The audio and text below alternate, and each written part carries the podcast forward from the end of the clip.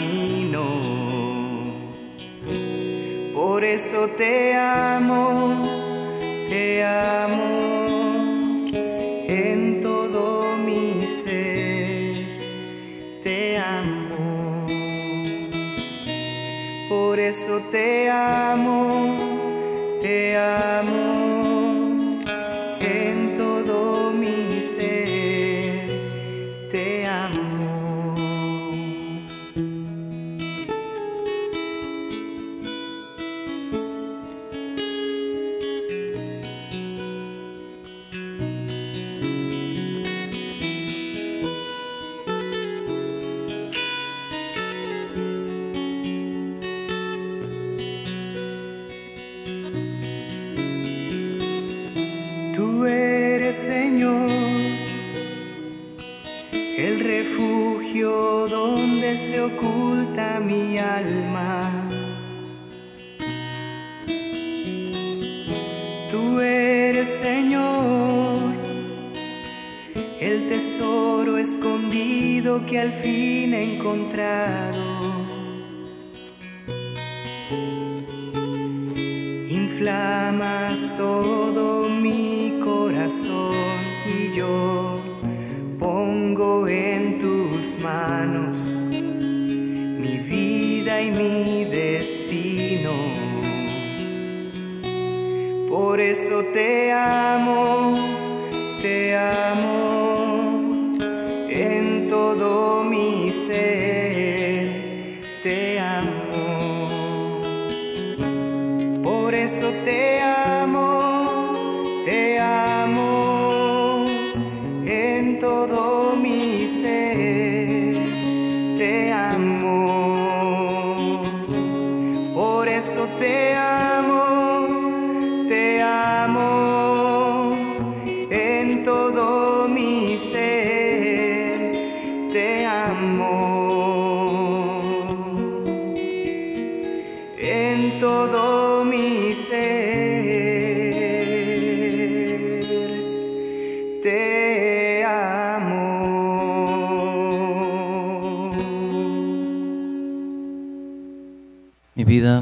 tendría sentido si no hubieras aparecido en mi camino. Cuán profunda, hermanas y hermanos, es la letra de esta canción y más cuando prosiguiendo esta experiencia de ejercicios cuaresmales queremos adentrarnos en el latido del corazón misericordioso de Dios que no cesa de atraernos a las fuentes de su amor. Y es eso, mis amados hermanos, lo que para ustedes y para mí debe ser el inicio de la fe. Saber que si nosotros invocamos a Dios es porque Él decidió buscarnos y encontrarnos primero. No fuimos nosotros los que llamamos a Dios. Es Dios quien nos llamó, es Dios quien nos buscó. Es Dios quien no cesa de querer encontrarnos independientemente de las travesías, de los caminos en los que ustedes y yo nos encontremos.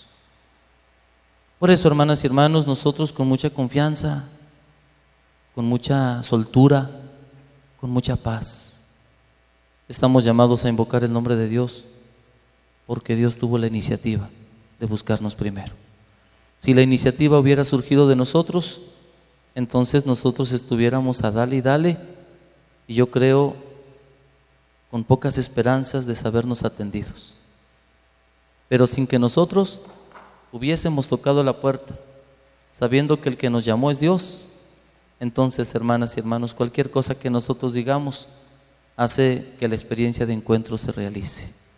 Insisto, porque la iniciativa es de Dios. Por eso hemos de tener absoluta confianza de que antes de que nuestros labios se abran, ya nuestra palabra es querida, es apreciada, es abrazada por un Dios que nos ama infinitamente y que quiere lo mejor para nosotros. Pues hermanas y hermanos, con esos sentimientos yo quiero pedir por favor que, que nos pongamos de pie y que dirijamos a Dios nuestra oración. Voy a pedir por favor que digan conmigo, Señor Jesucristo. Ahí tenemos la oración, vamos a decirla juntos, por favor. Señor Jesucristo, tú nos has enseñado a ser misericordiosos como el Padre del cielo y nos has dicho que quien te ve a ti lo ve también a Él. Muéstranos tu rostro y obtendremos la salvación. Tú eres el rostro visible del Padre invisible, del Dios que manifiesta su omnipotencia, sobre todo con el perdón y la misericordia. Haz que en el mundo la iglesia sea el rostro visible de ti, su Señor resucitado y glorioso. Te lo pedimos por intercesión de María, Madre de la Misericordia, a ti que vives y reinas con el Padre y el Espíritu Santo por los siglos de los siglos. Amén. Espíritu Santo, fuente de luz, ilumínanos. María, Madre de Misericordia, Madre de Gracia, Reina de la Paz, Reina de los Apóstoles, decimos, ruega por nosotros. En el nombre del Padre y del Hijo y del Espíritu Santo. Amén. Sentémonos, por favor. Pues mis amados hermanos, me da mucho gusto y agradezco a Dios el que me permite estar esta noche con ustedes. Soy el Padre Roberto, Roberto Carlos, y créanme que me siento infinitamente complacido. Complacido de compartir con ustedes una reflexión que no sería una experiencia de fe si no hubiese primeramente haber formado parte de mi experiencia de conversión, de mi experiencia personal de vida cristiana. Yo creo que la cosa más bella de alguien que en el nombre de Dios se atreve a hablar a sus hermanos es que nuestra palabra, esta palabra que nosotros proclamamos, es una palabra viva, no es una palabra nuestra. Y es una palabra que de alguna manera ha atravesado nuestra vida para que con mucha humildad y también con mucho poder y determinación les diga, hermanas y hermanos, esta palabra es una palabra cierta. Es una palabra en la que yo los invito a confiar, a poner en ella toda nuestra esperanza, porque las cosas que Dios va haciendo en el camino de nuestra vida deben ser un testimonio para que la palabra por sí misma adquiera fuerza y pueda llegar a todos los corazones.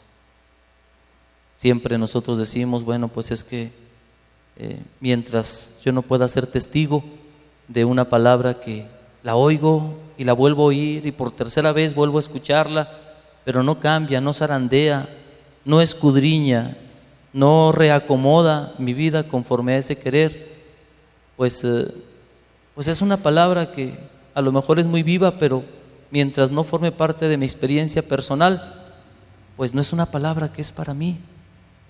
Y sin embargo, hermanas y hermanos, nunca la palabra de Dios se deja ganar por las eh, eh, zonas más eh, duras, por las áreas más áridas de nuestra vida, sino que se convierte en un manantial para que de parte de nosotros, habiendo humildad y confianza, esta palabra por sí sola sea capaz de hacer reverdecer frondosamente nuestra vida cristiana para convertirla en testigo de algo nuevo para nosotros y para aquellos que como nosotros vayan siguiendo nuestros propios pasos. La iglesia, mis amados hermanos, no solamente existe para evangelizar. La raíz de la iglesia no solamente es el evangelio, sino que si nosotros no nos convertimos en camino para los demás, entonces nuestra vida cristiana pasó por el mundo sin pena ni gloria. Nosotros hemos de convertirnos en camino, en camino para los demás. Pues hermanas y hermanos, eh, durante este tiempo de cuaresma, recordar ustedes y yo que estamos recorriendo juntos el camino hacia la Pascua. Recordar que este tiempo de camino hacia la Pascua que estamos recorriendo juntos debe ser un tiempo de disposición interior para poder hacer nuestro aquellos sentimientos que en su momento proclamó el profeta, proclamó el apóstol. Muero con Cristo para resucitar con Él. Es así, mis amados hermanos, como el tiempo de la cuaresma nos dispone para poder adentrarnos al tiempo de la Pascua. Pascua que significa paso. El paso de Dios por nuestra vida es un paso de vida en abundancia. Es un paso de vida nueva. Es un paso de vida indestructible. Pero es un paso, hermanas y hermanos, que no se da sin la muerte. Por eso nosotros por medio de los ejercicios cuaresmales, estamos disponiendo el corazón, estamos aleccionando la vida, tomando como cosa muy seria la voz del Maestro que nos llama a convertirnos. Esa es la invitación específica de la cuaresma. Conviértanse, porque el reino de Dios está cerca. Bíblicamente hablando, está cerca significa ya está entre ustedes. Es decir, porque esa vida nueva es posible es por lo que ustedes y yo tenemos que convertirnos.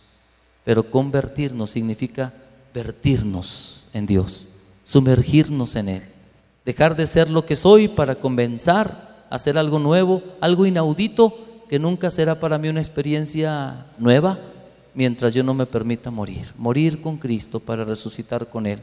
Morir con Cristo porque con la muerte no termina la vida de Jesús, sino que con la muerte comienza para el anuncio festivo para nosotros de nuestra propia transfiguración.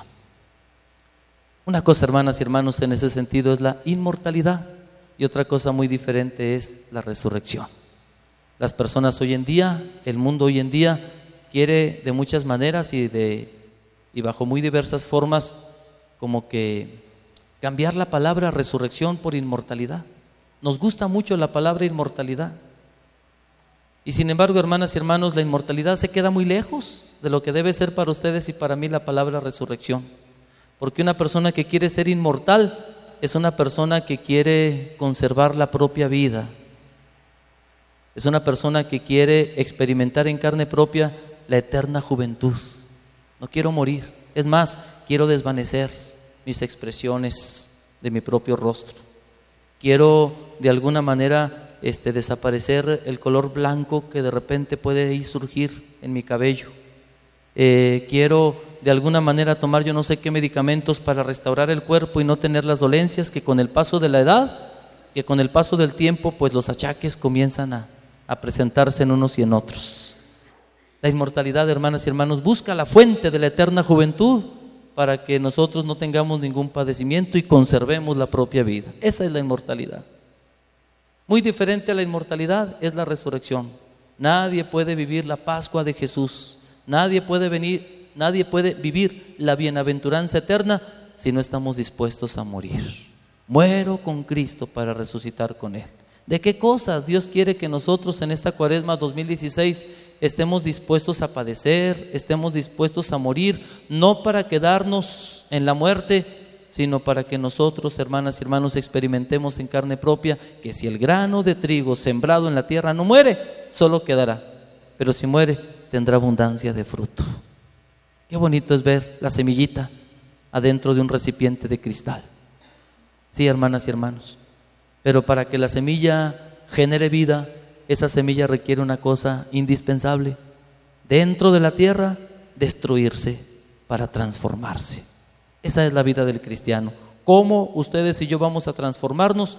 Destruyéndonos, destruyéndonos, pero no para dejar de ser lo que éramos, sino para comenzar a ser nosotros mismos en plenitud. Esa es la belleza de la vida cristiana.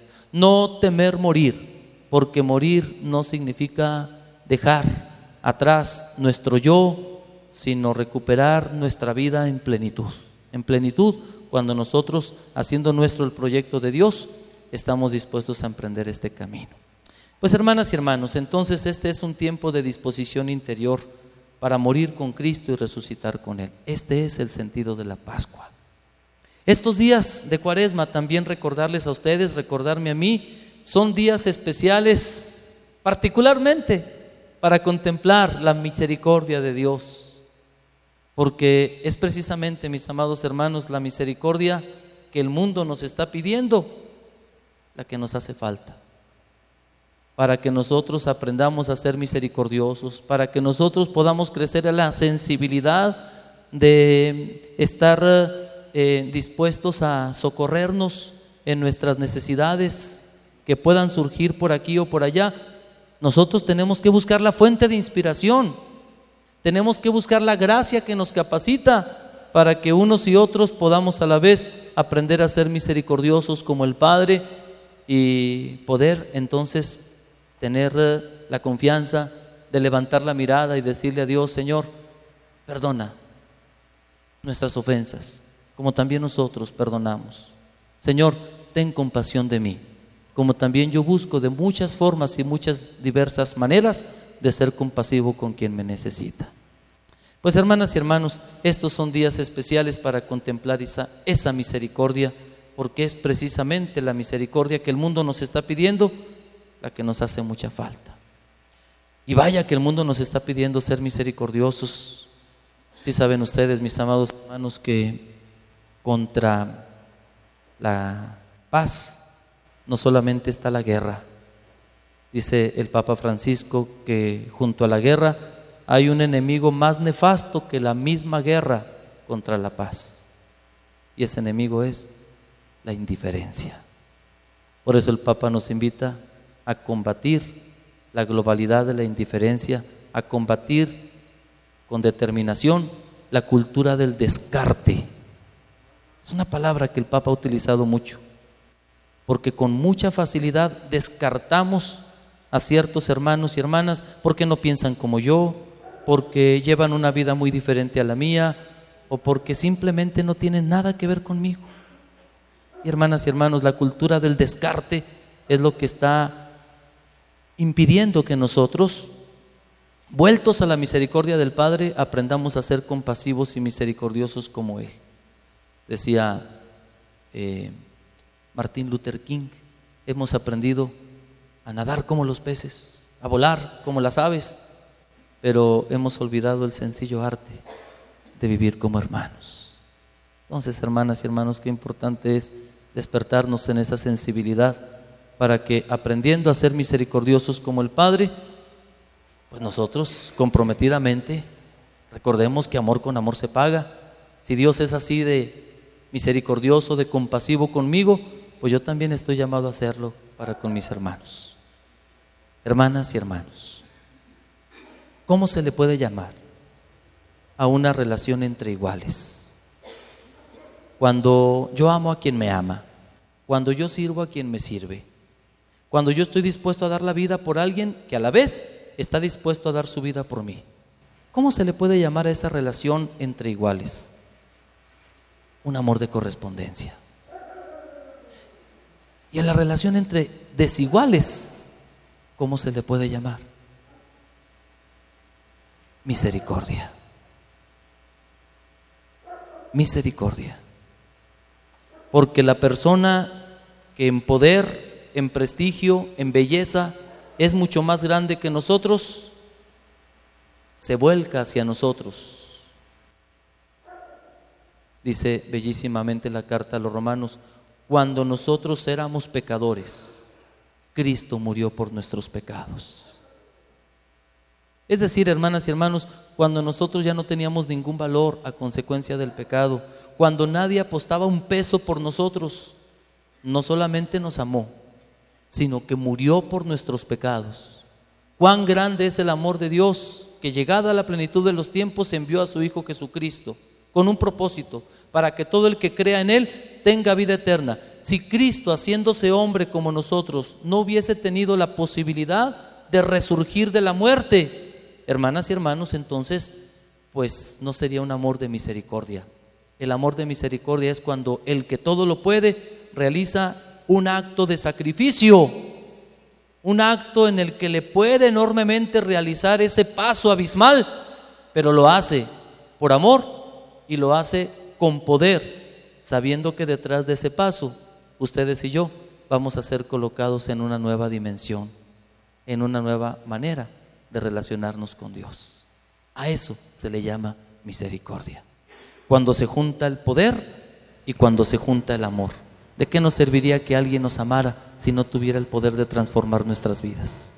¿De qué serviría que alguien tuviera poder si no tuviera la firme voluntad de amarnos y de dar su vida por nosotros? En Jesús entonces se juntan los dos elementos, el poder y el amor hacia el miserable. Misericordia significa miserere cordis, el corazón que se conmueve ante la miseria. Y esa miseria, hermanas y hermanos, son ustedes y soy yo, que sin Dios, por nosotros mismos, no podemos recuperar una vida de mayor valor, una vida, una vida, perdón, de mayor prestigio o de mayor dignidad. Pero hermanas y hermanos, porque somos de Dios, porque Dios nos amó primero, porque Dios es fiel, no escatimó en enviar a su propio Hijo, para que todo el que crea en Él no perezca, sino que tenga vida eterna. Pues hermanas y hermanos, palpando el corazón misericordioso de Dios, dejaremos en estos días de cuaresma, en estos ejercicios cuaresmales, dejaremos que el Espíritu Santo amolde nuestro corazón para hacerlo compasivo y misericordioso como el de Jesús. Eso lo puede hacer el Espíritu Santo. Dios no les negará, dice Jesús, mi Padre no les negará el Espíritu Santo a quienes se lo pidan. Entonces, hermanas y hermanos, dejemos que el Espíritu Santo en este tiempo de cuaresma amolde nuestro corazón para hacerlo compasivo y misericordioso como el de Jesús. Y entonces pueda el Espíritu Santo transformar así nuestro entorno y nuestras relaciones.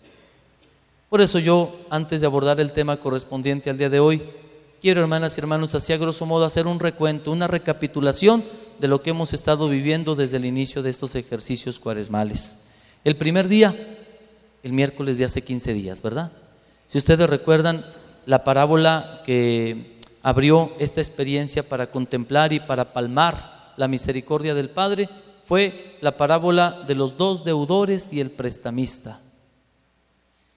¿Sí la recuerdan? Jesús, hermanas y hermanos, en casa de Simón el fariseo, enseña que ni el cumplimiento, ni las privaciones, ni el sentirnos buenos conmueve a Dios. Por el contrario, solo el reconocimiento de ser pecadores atrae la misericordia de Dios. ¿Sí? Y esta parábola nos hizo pensar en eh, aquel eh, otro fragmento de la escritura en que se, se nos dice en labios benditos de Jesús, dos hombres subieron al templo a orar, uno era fariseo y el otro publicano, ¿verdad? El fariseo le dijo a Dios, te doy gracias Señor porque yo no soy ladrón, porque yo no soy hipócrita, porque yo no soy injusto y porque yo pago el diezmo. Eh, yo no soy como ellos. En cambio, el publicano desde atrás en el templo no dejaba de darse golpes diciendo, apiádate de mí, Señor, porque soy un pecador. Entonces concluye Jesús, este, el último, regresó a su casa justificado, porque el que se enaltece será humillado y el que se humilla será enaltecido. Entonces, hermanas y hermanos, nos preguntamos, ¿qué es lo que conmueve realmente el corazón misericordioso del Padre? El reconocimiento de sabernos pecadores, de saber que nuestra vida sin Dios está incompleta. Eso es lo que reflexionábamos, si ustedes recuerdan bien, el miércoles de hace 15 días. Por eso el Señor nos decía, a esta mujer se le ha perdonado mucho, porque en delante esta mujer ha tomado como compromiso el amar incansablemente. Ha amado mucho porque se le ha perdonado mucho está dispuesta a amar, repito, incansablemente, porque sabe que la experiencia del perdón que ha recibido la tiene que disponer para amar infinitamente. Bueno, pues hermanas y hermanos, eso es lo que veíamos el primer día. El segundo día, que fue el miércoles pasado, la parábola del buen samaritano. ¿Sí? Y en esta semana pasada, si ustedes recuerdan bien, hermanas y hermanos, que el Señor nos enseñaba una cosa muy bella, que el prójimo no es el herido. El prójimo no es eh, el eh, indigente, el golpeado, el asaltado. Prójimo, hermanas y hermanos, reflexionábamos nosotros el miércoles pasado, es el que tiene misericordia. Porque cuando el Señor nos comparte la parábola del el buen samaritano, el Señor, una vez que presenta el caso de Levita, el caso del sacerdote y el caso del samaritano, el Señor termina haciendo una pregunta crucial a aquel hombre instruido en las leyes farisaicas, aquel maestro de la ley, y le pregunta, ¿cuál de ellos se portó como prójimo? Y entonces responde aquel hombre ilustre en Sagradas Escrituras, supongo que el que tuvo compasión de él. Y entonces el Señor le dice, anda y haz tú lo mismo. Eso reflexionábamos, si ustedes recuerdan bien, el miércoles pasado. Prójimo no es el herido, prójimo es el que tiene misericordia, el que tiene compasión. Bellamente, el miércoles pasado, con la parábola del buen samaritano, no se nos habla del moribundo, no se nos dice y le dolía aquí o le dolía allá, o, no nos dice y no se podía levantar porque estaba tan débil, este nombre y tenía una herida muy grande en la espalda. No, bellamente en la parábola del buen samaritano, curiosamente no se nos habla del herido. Toda la atención se centra en quien lo cuida. Porque dice, se inclinó hacia él, curó sus heridas, lo montó en su cabalgadura y lo llevó a un mesón para que cuidara de él, aquellos hombres y mujeres. Y les dijo, cuiden de él, y lo que gasten de más se los pagaré a mi regreso. No nos habla del herido, nos habla de quien lo cuidó con una compasión inaudita. Y esto, hermanas y hermanos, tiene un foco de atención para ustedes y para mí. Dios nuestro Señor nos mira con ternura cuando ustedes y yo estamos dispuestos a mimarnos, a cuidarnos, a no pasar indiferentes ante el dolor ajeno. Yo me quedo pensando, el sacerdote y el levita tenían motivos para pasar de largo. A lo mejor y sí tenían motivos. Es más, me atrevo a decir, tenían motivos religiosos. Tenían motivos muy hermosos, muy piadosos. Pero hermanas y hermanos, insuficientes cuando hablamos del reino de los cielos. Nosotros podemos también tener tantos motivos para poder pasar de largo ante las necesidades primarias que a veces estén atravesando algunos semejantes nuestros. Pero aquí lo más importante es que unos y otros hemos de saber que todos los motivos, que todos los razonamientos juntos no logran valer los cuidados con los que nosotros sensiblemente estemos dispuestos a bajar de nuestra cabalgadura para poder acercarnos y para poder sentir en carne propia el dolor de aquel o de aquella que en ese momento sin nosotros no podrá experimentar la fuerza prodigiosa de la presencia de Dios que está dispuesto a asistirlo y hacer para ustedes y para mí, para quien hacemos el bien, una fuente inagotable de bendición. Pues hermanas y hermanos, el miércoles pasado terminábamos diciendo que el Padre del cielo, en nuestro Señor Jesucristo, se inclina sobre las heridas humanas no solamente el Señor en la parábola del Hijo Pródigo nos dice, anda y haz tú lo mismo, sino el Padre en Jesús nos está diciendo, yo en Él estoy haciendo que tu vida deje de estar en postración. Estoy dispuesto a sanar tus heridas. Estoy dispuesto a montarte sobre la cabalgadura, que es la cruz de nuestro Señor Jesucristo, que es la, la cruz de mi Hijo muy amado Y lo único que te pido para que esa salvación acontezca en tu vida y dejes de estar herido y dejes de estar eh, enfermo y dejes de estar pobre y andrajoso es conviértete y cree en el Evangelio. Hermanas y hermanos, es el Padre quien a través de su Hijo Jesucristo nos dice, vengan a mí los que están cansados y afligidos, porque mi yugo es suave y mi carga ligera. El Padre en Jesús se inclina sobre nuestras heridas humanas.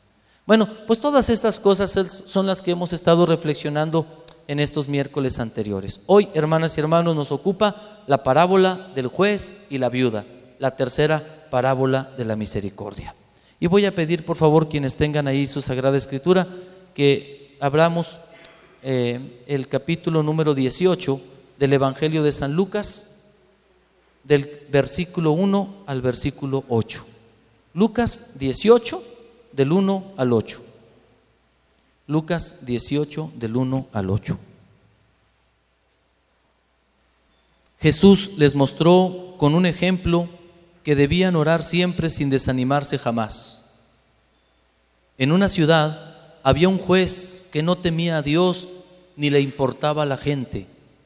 En la misma ciudad había también una viuda que acudía a él para decirle, hazme justicia contra mi adversario.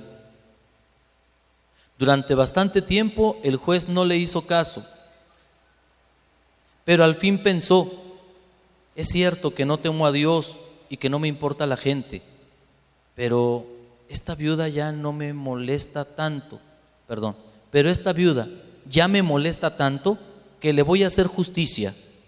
De lo contrario, acabará rompiéndome la cabeza. Y el Señor dijo, ¿se han fijado en las palabras de este juez malo? ¿Acaso Dios no hará justicia a sus elegidos si claman a Él día y noche? Yo les aseguro que les hará justicia y lo hará pronto. Pero cuando venga el Hijo del Hombre, ¿encontrará fe sobre la tierra? Palabra del Señor. Gloria a ti, Señor Jesús. Yo me pregunto, hermanas y hermanos, y les pregunto a ustedes, ¿En cuáles tormentas de la vida humana se siente más la misericordia de Dios? ¿En cuáles tormentas de la vida humana se siente más la misericordia de Dios? O dicho de otra manera, ¿en cuáles circunstancias de la vida humana es más necesaria la misericordia de Dios? En enfermedad, en enfermedad.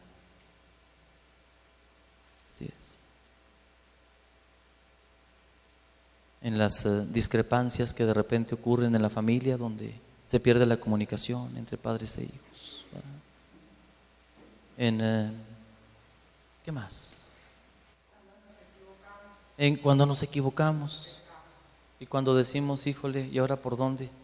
¿Seré capaz de acudir a Dios sabiendo que voy a ser absuelto? Que de repente decimos, caray, hombre, yo nunca pensé hacer esto, ¿cómo es posible que lo haya hecho? Sí, sí, sí, sí. Es más, y hay veces que, creemos que Dios piensa y nos juzga como nosotros mismos, que, que de veras decimos que la mejor manera de respetar a Dios es nunca más acudiendo al templo, es nunca más acudiendo a la oración o a los sacramentos. ¿Por qué? Porque no merezco el perdón de Dios. Volvemos al tema de la ley de la distribución, ¿verdad? Donde cada quien merece donde cada quien recibe, perdón, lo que merecen sus obras. ¿sí? Eh, y bueno, pues hermanas y hermanos, eh, estas son cosas que hacen necesaria eh, la experiencia, la experiencia de, de, la misericordia que invocamos de Dios, ¿verdad? cuando lo intentamos y no conseguimos nada, y cuando a pesar de que intentamos las cosas y no conseguimos nada, creemos que lo que no podemos, Dios no solamente lo puede, sino que lo quiere. A Jesús un leproso se acerca para decirle, Señor, si tú quieres puedes curarme. Y Jesús dijo, quiero, queda limpio. Es a veces la palabra de Dios tan bella cuando no solamente nos presenta un Dios que puede, sino un Dios que quiere, que le interesamos, porque nosotros, hermanas y hermanos, no somos eh, este, experimento de la naturaleza, nosotros no somos eh, este, eh, así como algo que de repente surgió sin un proyecto. Eh, bajo ninguna forma ustedes y yo este, somos producto de la casualidad. Hermanas y hermanos, somos hijos. Dios tiene puesta su mirada en nosotros. Dios está dispuesto a darnos lo que le pedimos. Dios no se cansa de dar. Somos nosotros los que muchas veces nos cansamos de pedir.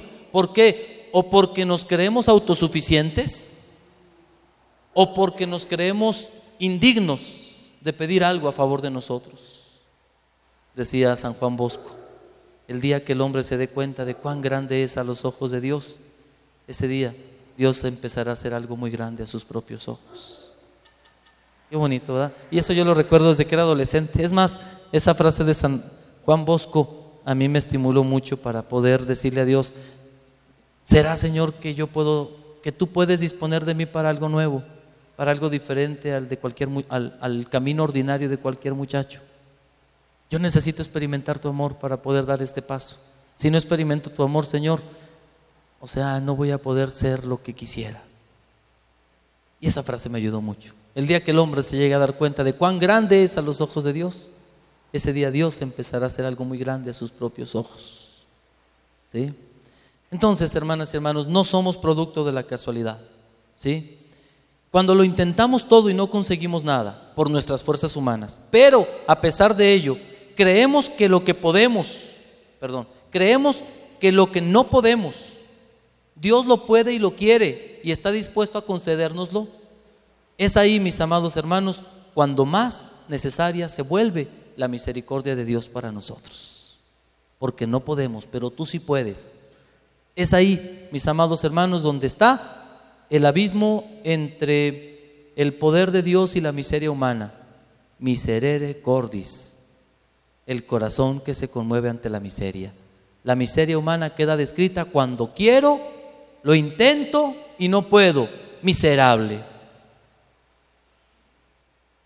Pero cuando a pesar de mi miseria hay un corazón compasivo que quiere y puede y está dispuesto a sacarme del atolladero, ay Dios, qué bonito, hermanas y hermanos. Es entonces cuando ustedes y yo en carne propia experimentamos la belleza de la misericordia de Dios que amándonos así, con ese amor de predilección, desciende para tocar nuestra vida, para compadecerse de nuestras miserias. ¿Sí? Eh, ustedes recordarán que hubo un momento en que los apóstoles vieron cómo Jesús oraba tan bellamente a su Padre y, y, quizá los apóstoles decían, no hombre, como fruto de esa oración, Jesús hace muchos milagros, ¿verdad? Sana a los enfermos, hasta eh, resucitó a Lázaro y al hijo de la viuda de Naim. Este, entonces, le dice a las tempestades, cállate y enmudece.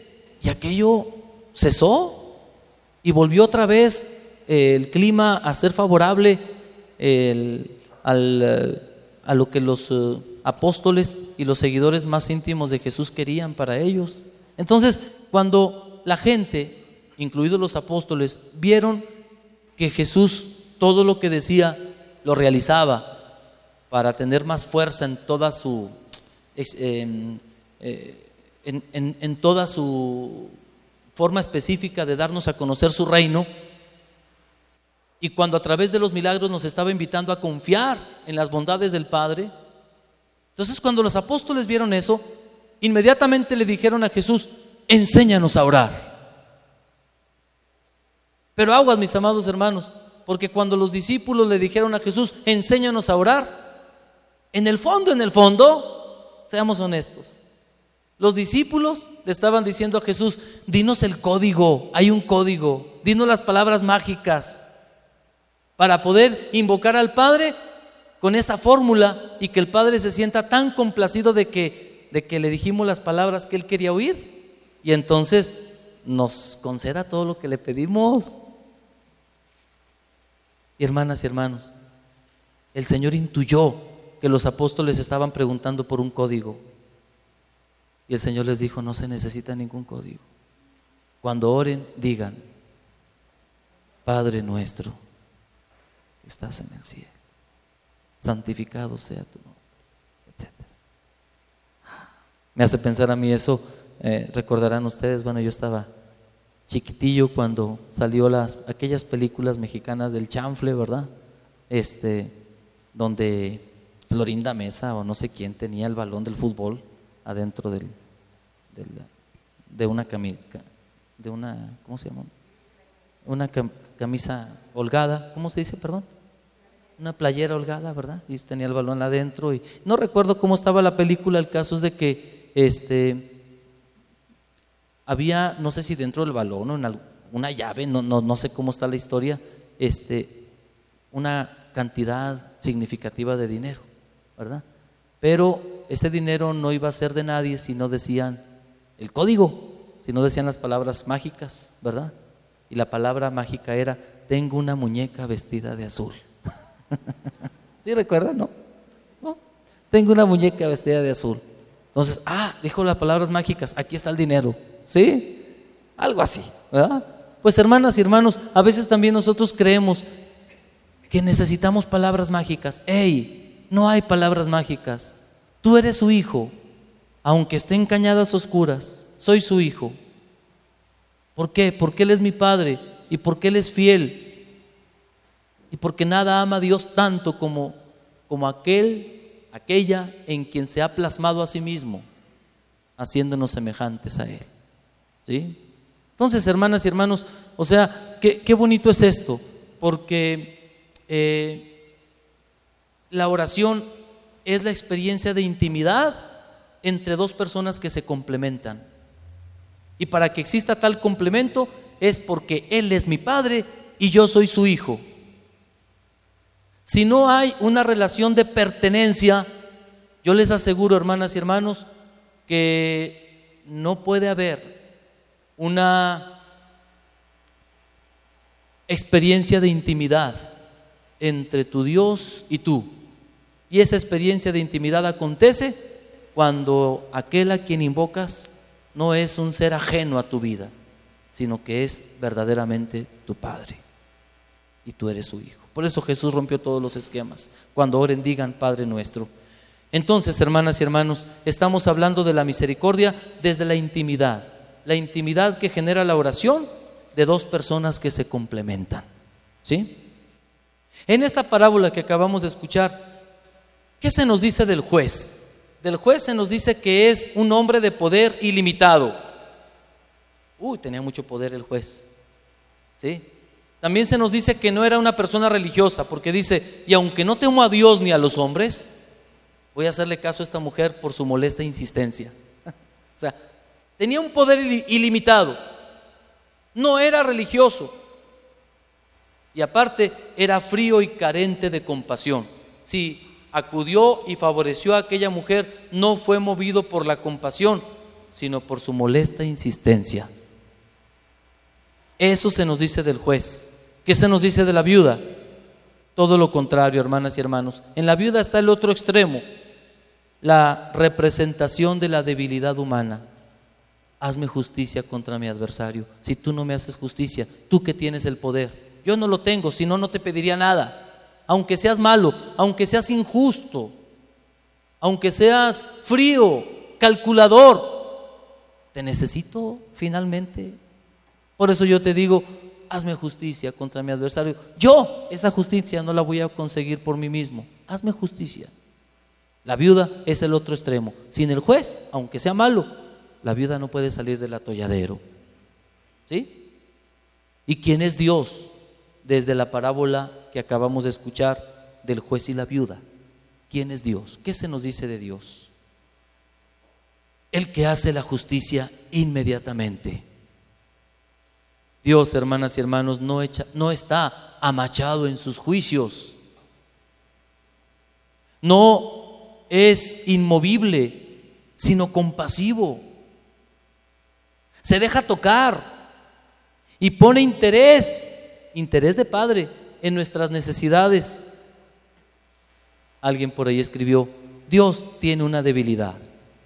La debilidad de Dios es nuestra oración. Por eso el Salmo 50, cuando uno está bien dispuesto a enmendarse y a corregirse, ¿verdad? A un corazón contrito, Señor, tú nunca lo desprecias. Dios, hermanas y hermanos, es capaz de cambiar el rumbo de nuestra historia, el destino de nuestros días, si nosotros nos vestimos de sayal, si nosotros reconocemos que somos pecadores, entonces, hermanas y hermanos, sentiremos que Dios tiene una debilidad, un corazón contrito. Un corazón contrito te presento, Señor, y a un corazón contrito tú nunca lo desprecias. Esto es muy bello, hermanas y hermanos, porque esto es propio de la fe cristiana. Para nuestros hermanos orientales, eh, quienes practican el budismo o alguna otra eh, forma de, de culto, Dios es el inamovible, Dios es el inmutable. Dios, hermanas y hermanos, todo lo que tú hagas aquí en la tierra no va a hacer que cambie sus decretos sobre ti. En cambio, el Dios de los cristianos es un Dios que se conmueve. Es un Dios que nos está pidiendo que si nosotros en el tiempo vamos reordenando, reacomodando, vamos ajustando nuestra vida a su querer, no importa si en el pasado desatinaste. El Señor perdonará tus culpas porque es lento para enojarse y generoso para perdonar. Y no nos trata como merecen nuestros pecados. Entonces, Dios sí cambia, cambia el destino de nuestros días, ¿sí? Cambia el destino de nuestra suerte cuando nosotros en el momento presente decimos hasta aquí. Decimos, hermanas y hermanos, ya no más. Hay momento entonces en que ustedes y yo tenemos que aprender de toda la belleza que nos da las Sagradas Escrituras. Recordarán ustedes hace dos domingos, si mal no recuerdo, ¿verdad? Este, el, el dueño del viñedo le dice al agricultor, oye, aquí está una higuera, ¿para qué ocupa lugar inútilmente? He venido para encontrar frutos en ella y nunca he encontrado nada. Arráncala, ¿para qué ocupa la tierra inútilmente? Y entonces el agricultor que representa a nuestro Señor le dice al Padre, espérate tantito, déjame remuevo la tierra déjale hecho abono, déjale, le quito las impurezas y ven a la vuelta de un año. Si a la vuelta de un año llegas y no encuentras fruto, entonces la arrancas. Es una palabra muy fuerte, arrancar la higuera, porque es desenraizar la higuera, quitarle la trama de la vida. Hermanas y hermanos, tenemos vida. Para Dios no existe pecador desahuciado. Siempre es tiempo para volver a Él. Mientras hay vida, hay esperanza. ¿Sí? Dios es el que hace justicia inmediatamente, no está machado en sus juicios, se deja tocar y pone interés a nuestras necesidades. Pues hermanas y hermanos, hagamos un acto de fe. Hagamos un acto de fe y démosle a Jesús un voto de confianza. Él es el maestro de oración y nos exhorta a pedir, a buscar, a tocar, sabiendo que siempre que pedimos seremos escuchados y más que escuchados, siempre que pedimos seremos complacidos en lo que necesitamos. Pidan y se les dará. Busquen y encontrarán. Toquen y se les abrirá. Porque el que pide, recibe. El que busca, encuentra. Y al que toca, se le abre. Él es maestro de oración. Tú no digas, y luego si no. No, hombre, haz un voto de confianza en Dios. Esa puede ser una tarea, hermanas y hermanos, que ustedes y yo podemos llevarnos esta semana. Haz un voto de confianza en Dios. ¿Por qué muchas veces dejamos de orar? ¿Por qué, hermanas y hermanos? ¿Por qué creen ustedes que muchas veces dejamos de orar, de ser insistentes en la oración? Porque no recibimos, porque no tenemos tiempo, porque se nos fue el día. Yo creo, hermanas y hermanos, que podemos decir mil excusas. Si ustedes me preguntan a mí por qué dejamos de orar, a ver si no piso callos. Pero yo creo, hermanas y hermanos, que si dejamos de orar es porque en el fondo hemos dejado de creer. No hay razón más fuerte para dejar de orar. Cuando tú y yo dejamos de orar, en el fondo es porque hemos dejado de creer. Ya no espero nada en ti. Resucitaste, pero a mí no me has dado nada. Hace unos días, ¿cómo andamos de tiempo? Perdón. Ah, ay, allá está enfrente, ¿verdad? Todavía tenemos. Sí, sí, sí, sí, la. Hace unos días, hasta las nueve, ¿verdad? Terminamos. Este, hace unos días llega a mí una persona y dice, padre, mi única hija, mi única hija, una madre desconsolada en la confesión, mi única hija. Padre, un infarto fulminante acabó con su vida. Estuvo tres horas en, en el hospital y yo con lágrimas en los ojos, de una manera muy piadosa, porque soy una mujer de fe, le dije a Dios, no me la quites. Tú tienes el poder, Señor, para conservármela.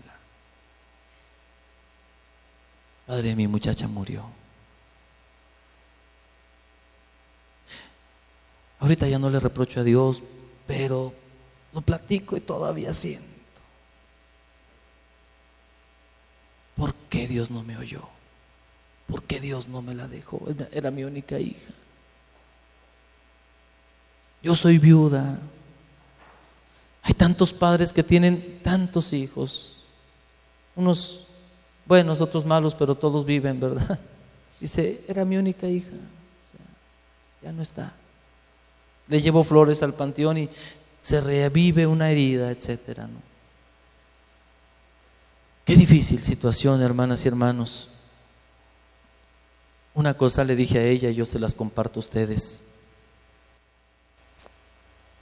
Si Cristo nuestro Señor resucitó a Lázaro, no es para que Lázaro todavía estuviera aquí pasando por la calle, ¿verdad? Después de 20, 21 siglos. No. Si Cristo resucitó a Lázaro, fue para que ustedes y yo creyéramos en el poder que tiene Dios de acompañar la vida, aun cuando acontece la muerte. Es Señor de la, es Señor de la vida, es Señor de la historia. Le dije a la mujer, en otra dimensión, en otras circunstancias, Dios ha atendido tu oración. Si Cristo no tuviera poder después de la muerte, entonces cuando Marta le dijo, si hubieras estado aquí no habría muerto mi hermano, Jesús le hubiera dicho, sí cierto, tienes razón, llegué tarde, lo siento mucho, me disculpo y me voy. No, Marta, yo soy la resurrección y la vida. Es decir, yo tengo poder aquí y tengo poder allá. Y si resucitó a Lázaro fue para hacernos vivir en la confianza de que aunque se rompen los lazos humanos con aquellos que ya no están con nosotros y que tanto extrañamos, el acompañamiento de Dios sigue en otra dimensión, porque el poder de Dios está más allá. Y nuestro poder de intercesión también, ¿eh? De repente oímos hermanitos separados que nos dicen, no puedes ya orar por los muertos, ya no ores por los muertos. Si han oído eso, ¿verdad? A los muertos ya no se les reza, los muertos ya, ya se murieron, ya no están aquí. Hermanas y hermanos, claro que hay poder, claro que hay eh, el, don de intercesión en esta vida y en la otra, ¿sí? Eh, nosotros no estamos solamente sujetos a las leyes de la naturaleza, esta que nos está rigiendo por 80, 90, 100 años. Nuestro don del sacerdocio bautismal trasciende esta dimensión donde ustedes y yo nos encontramos para interceder los unos por los otros mientras el recuerdo prevalezca y mientras nosotros con fe y con determinación estemos dispuestos a, elevar plegarias por aquellos que ya no están con nosotros. Entonces, hermanas y hermanos, Dios en su misterio infinito aprecia y escucha nuestros ruegos. Dice la primera carta a los Corintios en el capítulo 13, en esta vida vemos como en un espejo, pero después veremos a Dios cara a cara como Él nos mira a nosotros. Hay algo, hermanas y hermanos, detrás de esta vida. Aprendamos a confiar. Le dirá Jesús a Pedro, en esta vida hablabas como niño, actuabas como niño, pero cuando seas grande, otro te llevará de la mano y te llevará por caminos por donde nunca pensabas transitar. Y cuando ustedes me miren al final de los tiempos ya no me preguntará nada. Lo dice claramente el Evangelio de San Juan. Y hoy la primera carta a los Corintios en el capítulo 13. En esta vida vemos como en un espejo, pero después veremos a Dios cara a cara como Él nos mira a nosotros. Termino con esto. Si pedimos y no recibimos, hermanas y hermanos, una de tres. O es porque no pedimos con fe, es decir, no pedimos con confianza, ¿sí?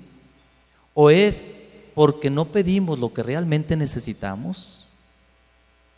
¿O es porque cuando oramos y pedimos, siempre estamos buscando la manera de aprovecharnos de los demás?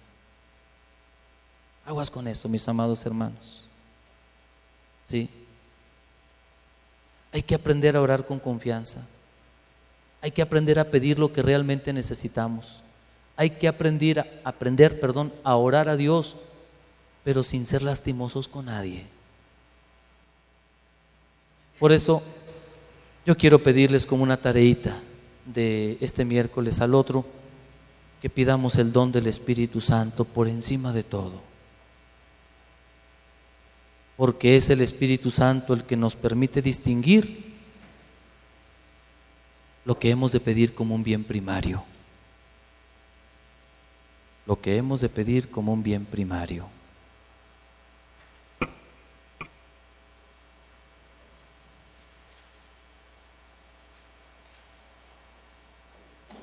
Vamos a pedir en esta semana al Espíritu Santo que Él guíe nuestra voluntad para saber pedir aquello que más nos conviene. ¿Por qué? Porque seguramente, hermanas y hermanos, ustedes y yo tengamos situaciones en que Después de mucho tiempo hemos comprendido que aquello que deseábamos y pedíamos quizá no era lo mejor para nuestra vida. Hay tantas experiencias donde ustedes y yo, en una etapa, en una circunstancia, allí estuvimos a dale y dale, y por qué no me lo diste, Señor, después entendimos por qué. Aprendamos a confiar en Dios y pidamos al Espíritu Santo que Él guíe nuestra voluntad para que pidamos aquello que más nos conviene. Que esta sea nuestra tarea en esta semana que estamos emprendiendo y de aquí, si Dios lo permite, al siguiente miércoles. Pues bien, hermanas y hermanos, eh, vivamos esta experiencia de fe con sentido de conversión. Vamos a ponernos de pie, por favor.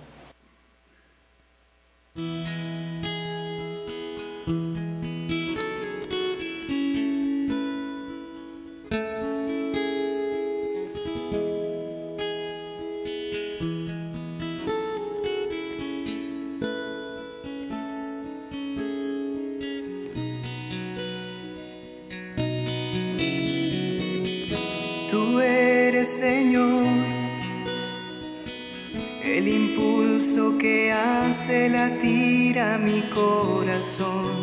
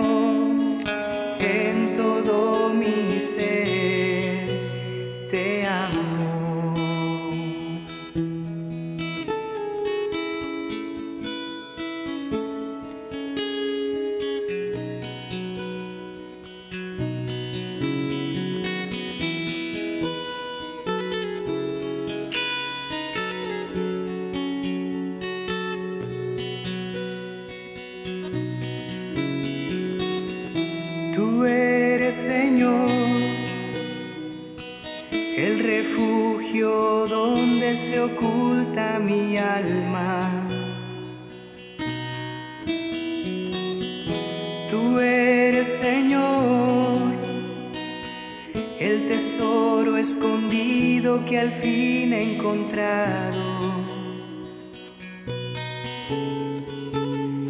Inflamas todo mi corazón y yo pongo en tus manos mi vida y mi destino. Por eso te amo,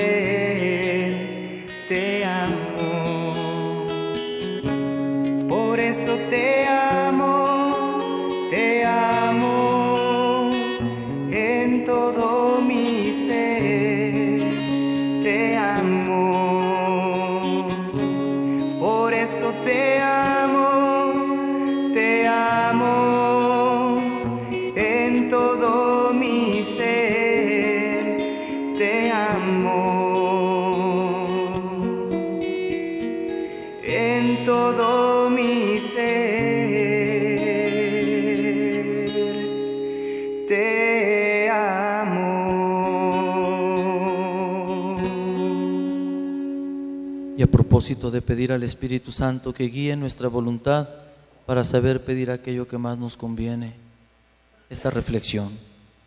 Pedí a Dios fuerza para grandes logros, me hizo débil para que aprendiera humildemente a obedecer. Pedí riquezas para poder ser feliz, me dio pobreza para poder ser sabio. Pedí poder para obtener alabanza de los hombres y me dio debilidad para sentir la necesidad de Dios. Pedí de todo para disfrutar la vida. Me concedió la vida para disfrutar de todo. No recibí nada de lo que pedí, pero me fue otorgado todo lo que necesité y me fueron concedidas todas las peticiones que no hice. Soy entre todos una persona afortunada. El Señor esté con ustedes. La bendición de Dios Todopoderoso, Padre, Hijo y Espíritu Santo, descienda sobre ustedes y les acompañen siempre. Muy buenas noches para todos.